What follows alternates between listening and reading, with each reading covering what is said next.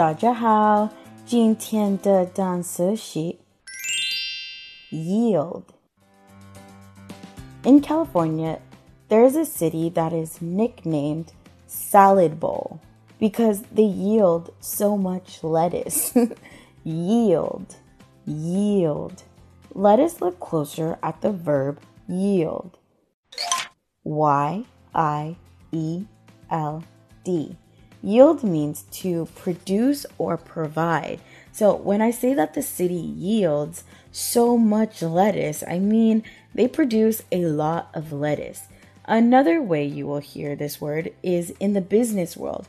They will talk about how much an investment yielded them, which is another way of saying how much money they got from an investment. Let us look at some example sentences using the word yield.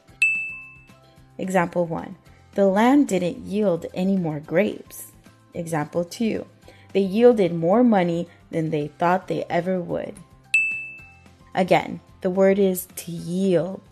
如果想要获取本期节目的文字笔记，微信搜索单词躲不掉，私信回复阿拉伯数字五十六就可以了。